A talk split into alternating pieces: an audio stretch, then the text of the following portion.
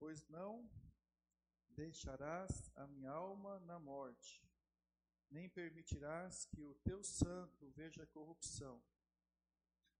Tu me farás ver os caminhos da vida, na tua presença, plenitude de alegria, na tua destra, há delícias perpetuamente.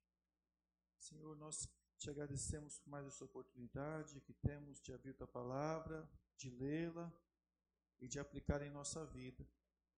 Pedimos que o Senhor possa estar trabalhando em nossa vida, Deus, por, por meio dessa palavra, através do teu Espírito, Senhor para que a gente possa sair daqui mudado, Deus, mais mudado, diferente, mais próximo de Ti. Que o Senhor fortaleça a nossa fé. Nós queremos encontrar essa força em Ti por meio da Tua palavra nesse momento. Em nome de Jesus, amém. Irmãos, ah, o Salmo 16, esse salmo, esse versículo que nós lemos, ele aponta aqui para Jesus, porque somente Jesus, ele, ele poderia dizer: Não permitirás que o teu santo veja corrupção, porque somente Jesus não viu corrupção. Mesmo depois que ele, ele foi sepultado, como ele fala aqui no começo do versículo 10, não deixarás a minha alma na morte, morte aqui é Sheol, sepultura, tem algumas versões que trazem sepultura.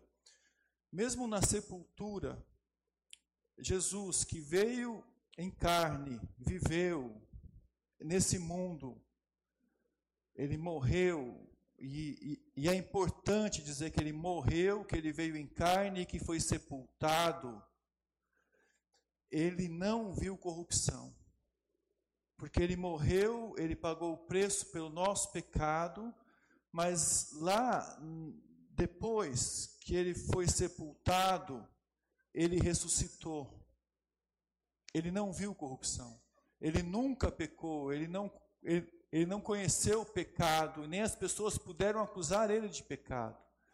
Então, somente Jesus poderia dizer é com todas as palavras o que esse versículo diz. Versículo 10 diz, e é o que o apóstolo Pedro falou no livro de Atos, é o que o apóstolo Paulo também falou no livro de Atos, que esse, esse versículo se referia a Jesus, porque ele não viu corrupção.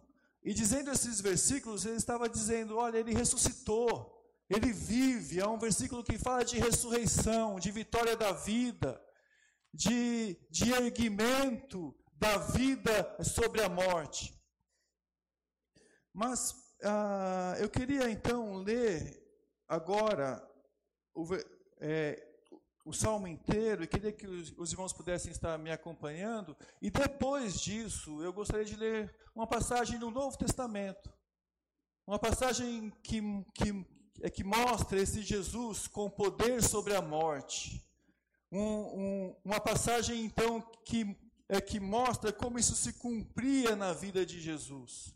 O Jesus que não viu corrupção nele, né?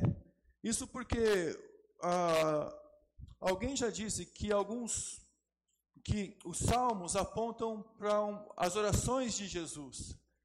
E quando nós lemos versículos como esse, que desejam a vida, que, que, que desejam a obediência de Deus, que reflete a ação de viver uma vida obediente, nós podemos dizer que são sim, esses versículos são orações de Jesus, porque somente Jesus podia orar assim em sua plenitude.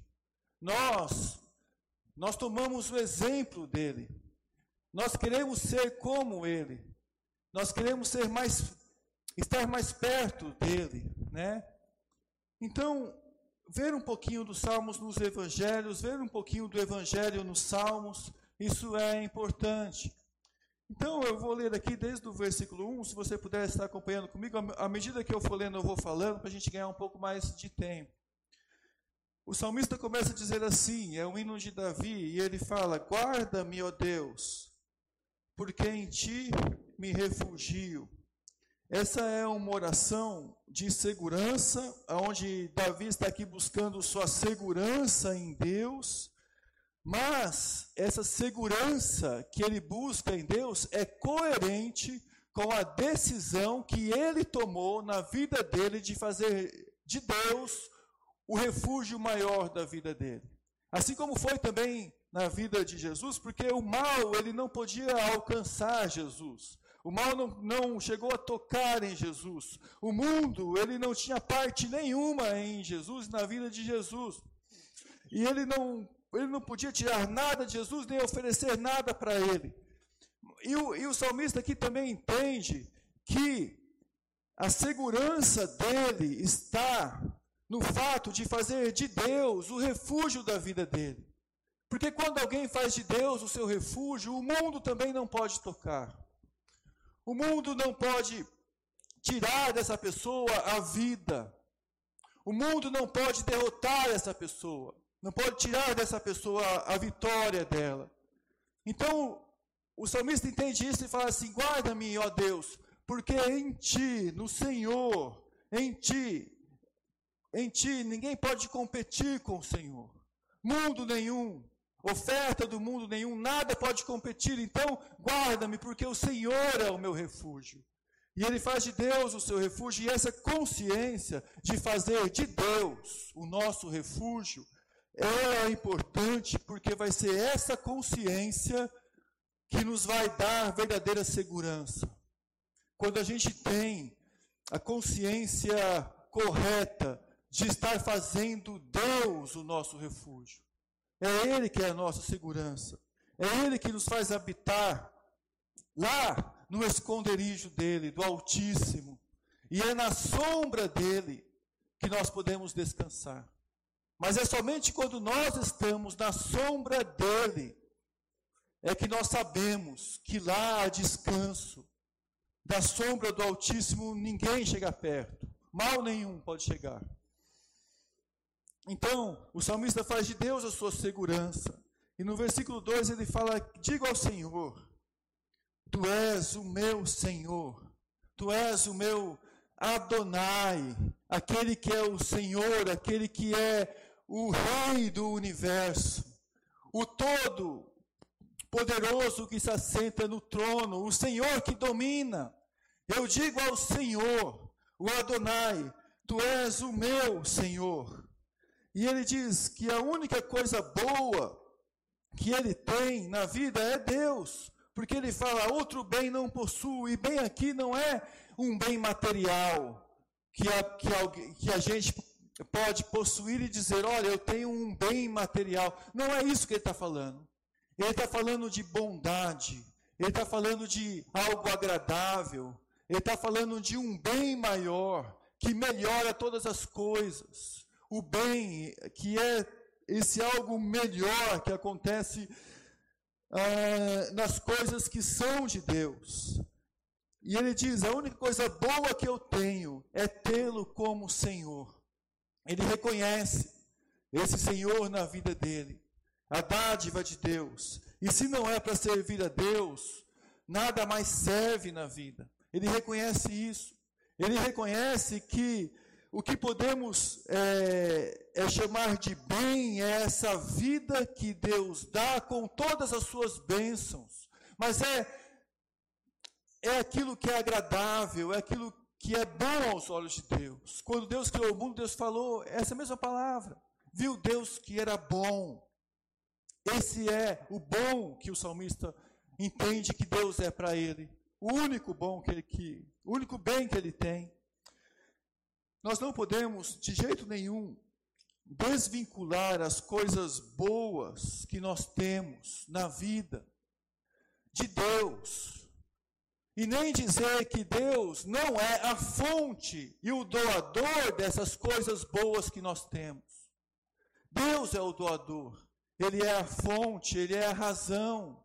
E se nós percebemos assim, olha, se é Deus quem dá, então pessoalmente eu tenho que dizer e reconhecer que Deus, Ele é a razão última daquilo que é bom para uma vida, daquilo que é bom para a gente. Então não há motivo nenhum para que eu não consagre a minha vida, para que a minha vida não glorifique a Deus, para que eu não exerça uma mordomia correta com todas as coisas que eu tenho e possuo, sabendo que é Deus o meu maior bem. Sabendo que se eu usar qualquer coisa que eu tenho ou possuo para mim mesmo, eu estou pervertendo aquilo que eu chamo de bom, aquilo que eu chamo de bem. E aquilo que eu chamo de bom e de bem não está sendo bom para mim. Porque eu estou pervertendo algo que é para Deus, é para a glória de Deus. E dá, dá para perceber o Evangelho aqui, irmãos. Nossa vida é para a glória de Deus, tudo o que temos, tudo o que somos, tudo o que, o, aquilo que nós podemos fazer, todas essas coisas. Eu preciso entender que Deus é a fonte disso tudo. E Deus é o nosso único bem. Outro bem fora de Deus nós não possuímos. Nós não temos. Então, nossa vida precisa ser para a glória de Deus, precisa ser consagrada a Deus.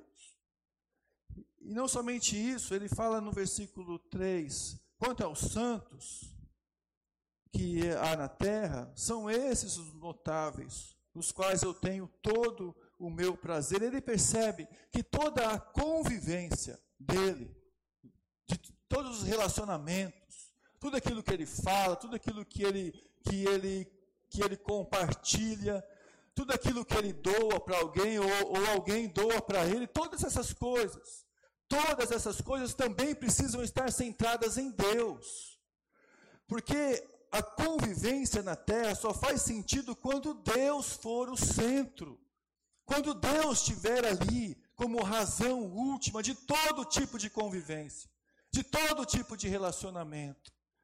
Então, ele entende que nos seus relacionamentos, o prazer que ele tem em seus relacionamentos é compartilhar Deus com pessoas que compartilham Deus, com pessoas que refletem o caráter de Deus, é levar pessoas a compreender Deus, se aproximar de Deus, levar pessoas a se tornarem um pouco mais santas, mais, mais próximas de Deus. São os santos que há na terra, que ele chama de notáveis, essas pessoas que nos impulsionam, que nos levam para Deus. As coisas, elas só fazem sentido real. E, e elas não são idólatras, elas não tiram da gente a vida. Elas não tiram a finalidade última. Quando Deus é o centro, é aquele que é que é glorificado na nossa vida. Olha o que ele fala no versículo 4: Muitas serão as penas dos que trocam o Senhor por outros deuses. Eu não oferecerei as suas libações de sangue. Libações de, de, de sangue eram sacrifícios de animais e de, e de outras coisas que eles faziam. Os meus lábios não pronunciarão o seu nome. Então ele entende assim: olha, Deus é aquela pessoa que cura a nossa alma. Mas ele cura a nossa alma, ele cura, ele salva a nossa vida. Quando nós podemos, nós dizemos para ele: Deus, o Senhor é quem eu louvo, é quem eu sirvo, é quem eu adoro. É ao Senhor que eu faço isso. E como Jeremias falou, Deus cura-me e salva-me, porque o Senhor é aquele quem eu louvo, o Senhor é o meu louvor. Então, quando a gente faz de Deus isso, Deus cura a nossa alma, Deus coloca as coisas nos, nos eixos, as coisas entram nos seus devidos lugares, a vida ganha a razão de ser, a gente ganha essa resiliência da vida que vence a morte, porque Deus é a razão última de todas essas coisas. E é o que ele fala no, desde o versículo 1 que eu li: guarda, meu Deus, porque em ti me refugio. Versículo 2: tu é, eu não tenho outro bem além de ti. E assim ele vai colocando Deus como essa pessoa, até chegar no versículo 11, onde ele diz: Tu me farás ver os caminhos da vida, na tua presença há alegria, e na tua destra há delícias perpetuamente. Veja que é Deus a razão da nossa vida. E ele diz sobre a idolatria, E é muito triste porque a idolatria é essa perversão do sentido da vida. É muito triste ver hoje, semana passada eu fiquei assim, é também triste com a situação que aconteceu na Argentina, por exemplo, a maneira não é só o fato do aborto ter sido liberado lá, mas é a maneira como foi, a maneira como aconteceu, a maneira como aquilo tem se tornado uma libação de sangue, do egoísmo, que tanto afronta Deus, e a maneira como as pessoas comemoram isso, ou comemoraram lá a, a, a idolatria é essa perversão da vida que é, que é contraproducente.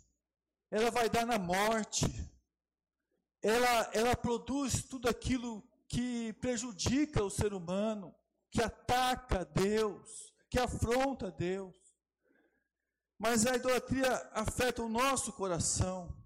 Então, Adorar o Deus verdadeiro é a nossa cura para a alma. É aquilo que nos faz dar sentido para a vida melhor, para a vida. E o salmista, então, aqui no, Salmo 16, ele está apresentando esse encontro com Deus. É um encontro, é um se aproximar. É um se aproximar. No versículo 5 ele fala assim: O Senhor é a porção da minha herança.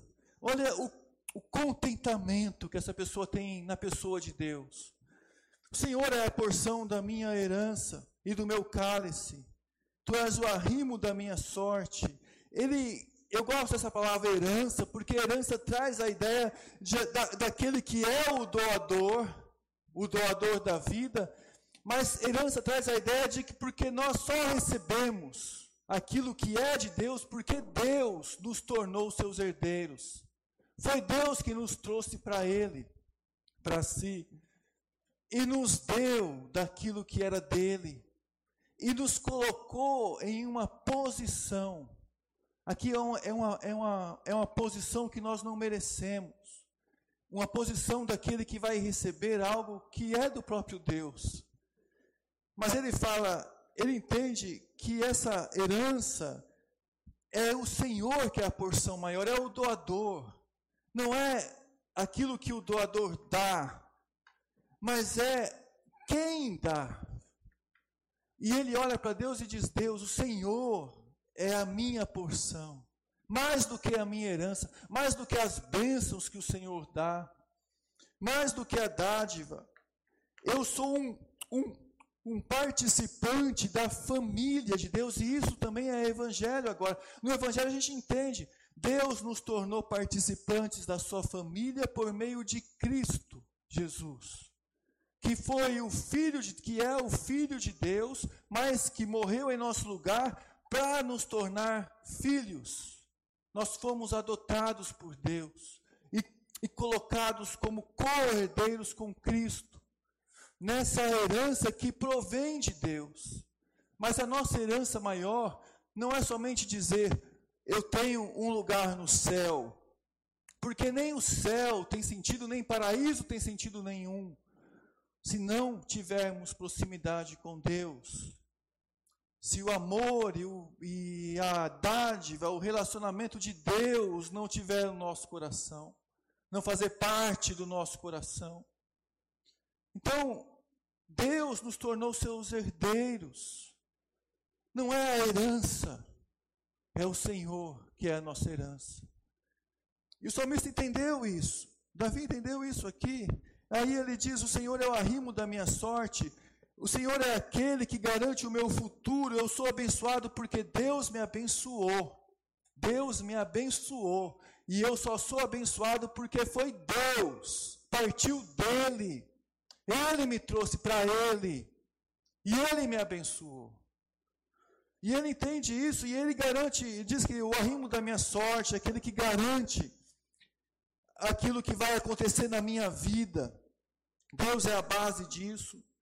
E ele diz: caem-se as divisas em lugares a menos. Ele está fazendo uma alusão à divisão da terra de Israel. Mas ele diz: é muito linda a minha herança, porque é Deus que sustenta e Deus que partilha as bênçãos de Deus para nós para sempre. Deus partilhou o céu, construiu moradas para a gente. Deus partilhou tudo o que temos. E a, e, a, e a grande prova dessa partilha foi o fato de Jesus ter morrido em nosso lugar. E quando fala é muito linda a minha herança, é uma partilha de coisas, mas cuja razão é Deus. A bênção daquele que nos abençoou, que está lá. E no versículo 7 ele fala: Bendiga o Senhor que me aconselha, pois até durante a noite meu coração me ensina. É Deus sustentando, não somente com sabedoria, com direção, mas também com a condição necessária de se tomar as decisões corretas. Porque ele não apenas diz que ele chegou às conclusões corretas do conselho de Deus, mas ele também diz estar preparado para tomar as decisões corretas. Porque ele fala que Deus o aconselha até durante a noite, quando o coração dele, o coração dele, o ensina. Ou seja, Deus o tornou preparado para tomar as decisões corretas, para servi-lo, para segui-lo, para acordar no outro dia de manhã cedo e poder dizer: Olha, Deus me deu uma direção e eu vou tomar a direção. Eu estou dando os passos que o Espírito de Deus me tocou, que o Espírito de Deus me motivou. Eu estou andando no trilho aonde Deus me impulsiona, onde Deus faz com que eu tome os passos corretos, mas Ele toma passos corretos. Não é algo externo, é um coração que o ensina durante a madrugada. E ele diz: O Senhor, eu tenho sempre a minha presença, essa proximidade daquele que Deus possibilitou que fosse. Deus está à sua direita, aquela posição que dá segurança, mas aquela posição de maior influência, de maior contato, aonde ele pode ter essa segurança. E aí o, o, o salmista chega no versículo 9, aonde ele mostra esse versículo que só pode ser cumprido em Cristo. Na verdade, toda essa oração, plenamente, ela só é cumprida em Cristo, que não teve pecado, que fez realmente de Deus o seu Senhor, o seu refúgio. Mas nesse versículo 9 ele fala: Alegra-se o meu coração e o meu espírito exulta, até o meu, espírito, o meu corpo repousará seguro. Então, aqui a gente tem o exemplo de Cristo que venceu a morte, e, e a gente pode, pode tomar isso para a gente. Porque Cristo, ele venceu a morte, a gente pode confiar que Deus também não nos deixará na morte. Hoje, mais ainda. Se Davi, quando escreveu esse salmo, ele percebeu, através dessa revelação do Espírito dele, que Deus não o deixaria na morte. Muito mais agora, depois que Cristo ressuscitou como primícia dos mortos. E como o primeiro daquele que vai ressuscitar, ele é, ele é primícia porque ele foi o primeiro. Porque nós também ressuscitaremos. Porque também esse versículo se cumprirá em Davi, não plenamente, porque o corpo de Davi apodreceu, viu corrupção. Mas ele confiava que esse Deus tão próximo, tão junto, que ele fala desse salmo, não deixará na morte. É incompatível morte com esse Deus. Abandono é incompatível. É incompatível uma herança dessa com esse Deus. Então, irmãos, hoje muito menos sabendo o exemplo de Cristo que venceu e mostrou poder sobre a morte.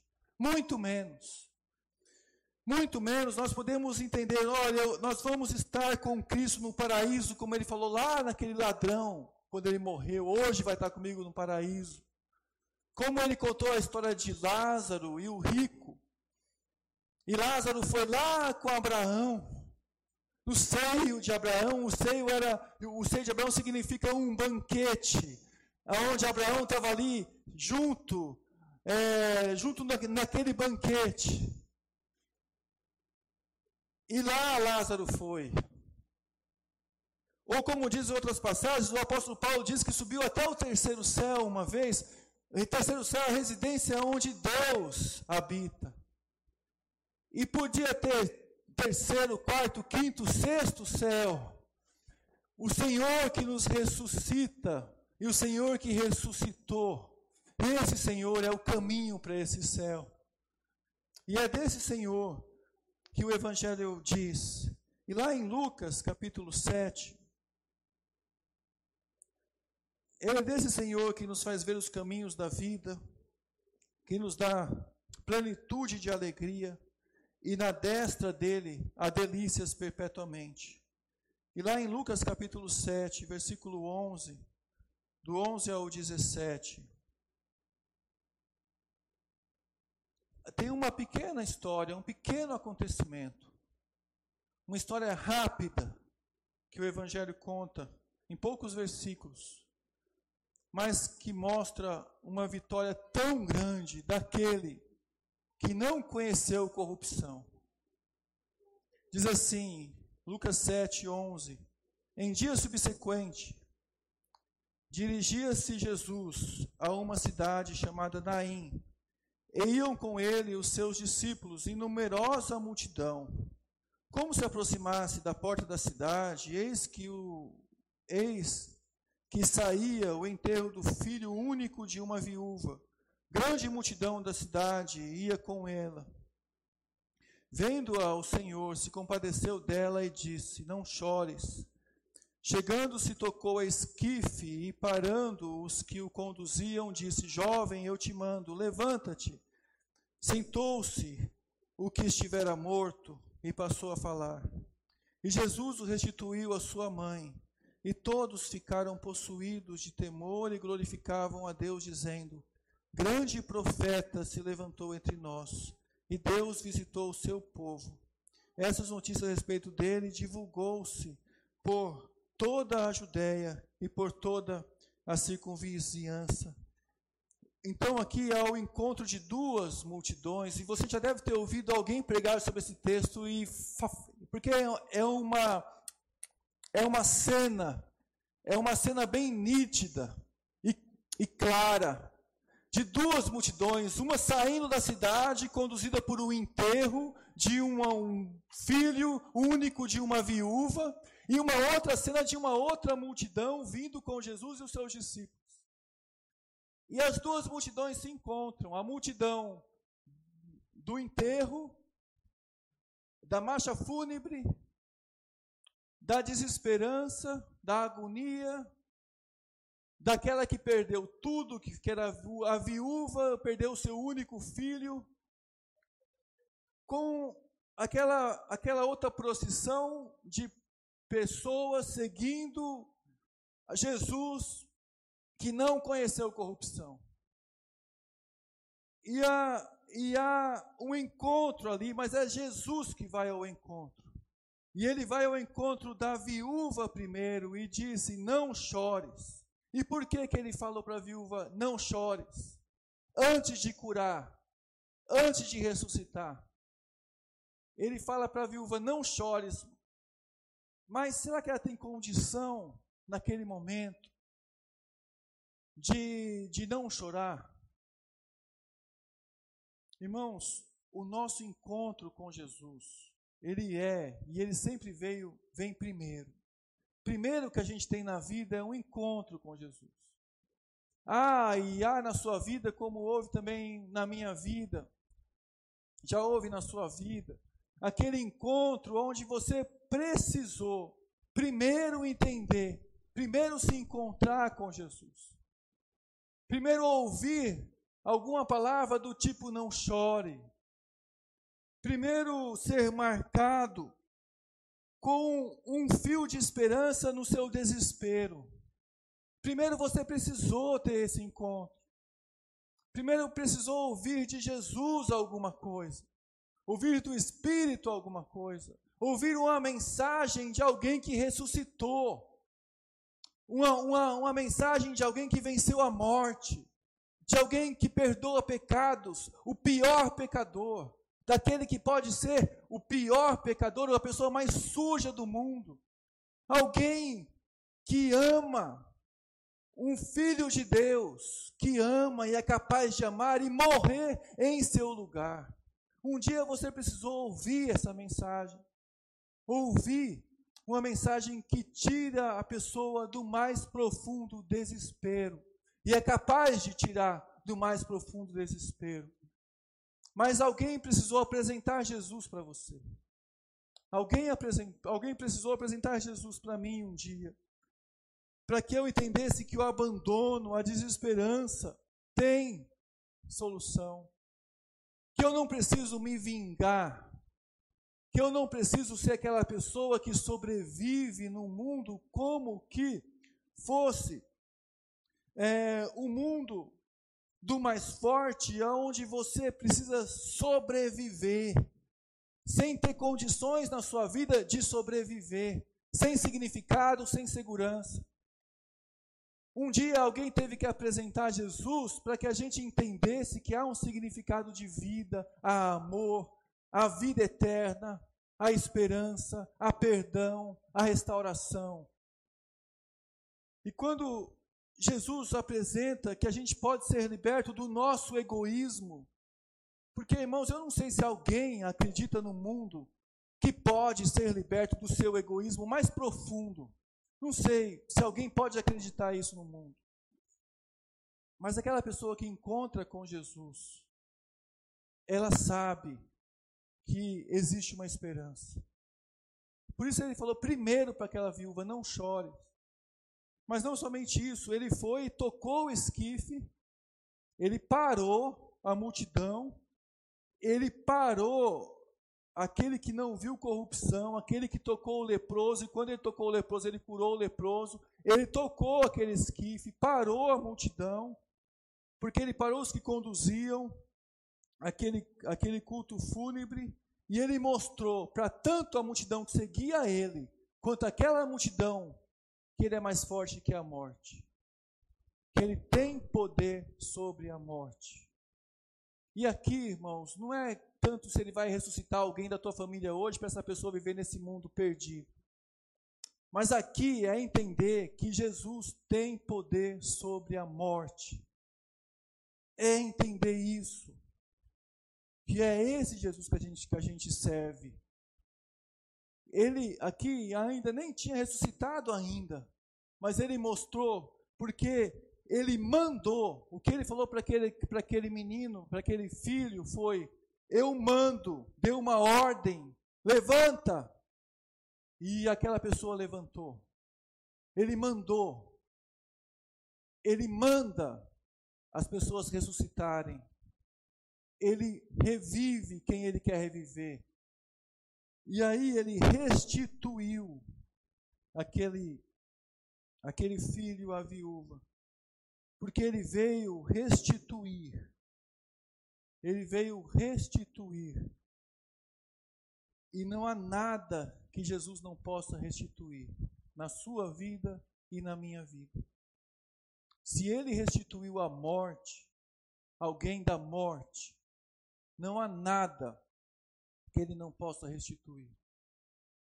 Só que aqui eu queria fazer uma última aplicação, e eu queria que os irmãos guardassem isso. Porque não há nada que Jesus não possa restituir. E se ele pode, ele vai restituir.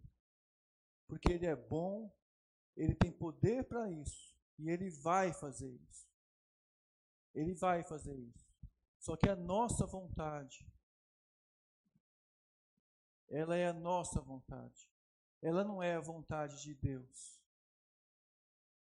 Ele vai restituir aquilo que é da vontade dele restituir. E nós precisamos estar preparados para isso. Porque outro bem nós não possuímos senão somente a Deus nesse mundo. Porque Ele é quem dá a nossa herança. Nossa herança está com Ele nós somos filhos dele. Ele mostrou aqui que ele vence a morte, tem poder sobre a morte, ele manda na morte. Então ele restituiu aquele filho, aquela mãe, porque ele quis naquele momento, foi ele que quis. Aquilo que ele quer restituir para você, ele vai restituir. Mas o Salmo 16 tem que ser verdade em nossa vida. Então, o que eu preciso fazer é talvez eu preciso obedecer o grande mandamento. Em primeiro lugar, eu preciso obedecer que eu preciso amar a Deus com toda a minha força, com todo o meu entendimento, com todo o meu coração, com toda a minha alma, com tudo aquilo que eu sou. Preciso amar a Deus. Deus, porque Deus é vida. Eu preciso amá-lo.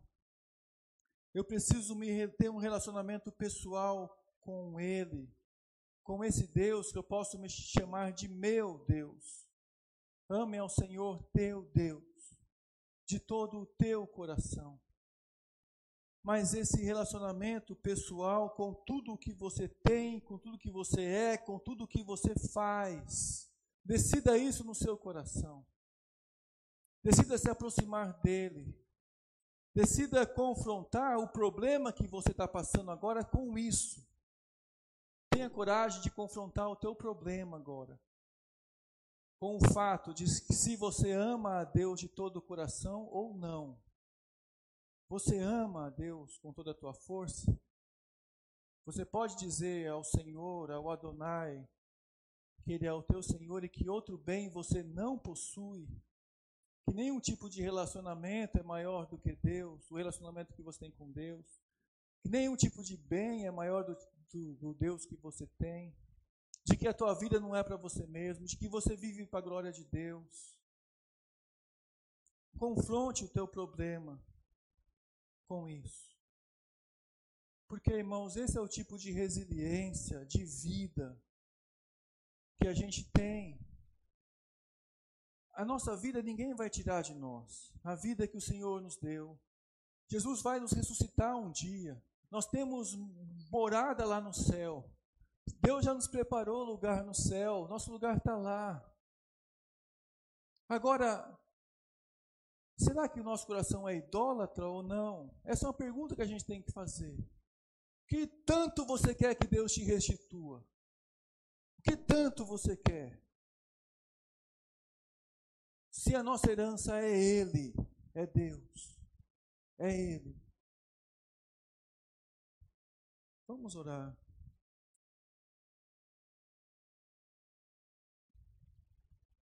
Que seu coração possa ser colocado diante de Deus. Coloque seu coração diante de Deus, sua mente, seus pensamentos, seus propósitos de vida.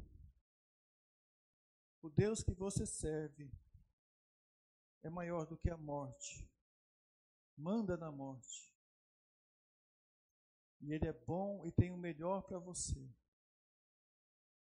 A pergunta é: você tem vivido para Ele?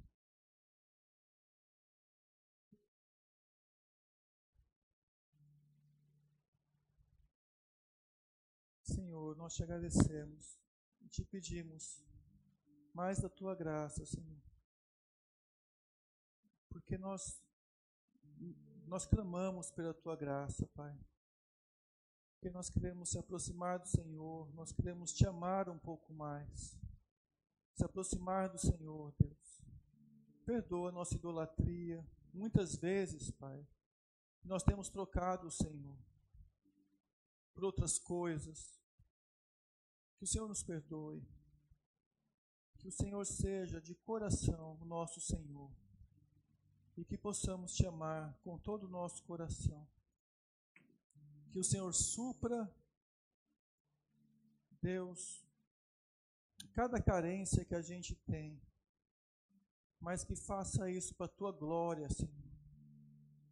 Porque nós queremos hoje afirmar que a nossa maior carência é de nos aproximarmos de Ti. Em nome de Jesus. Amém.